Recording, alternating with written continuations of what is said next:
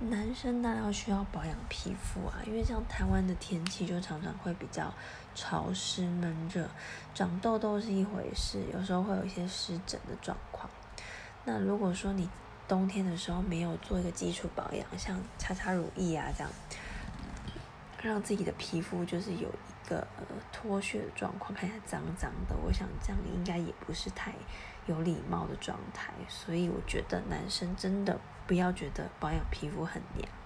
真的是要好好的关心自己的身体状况。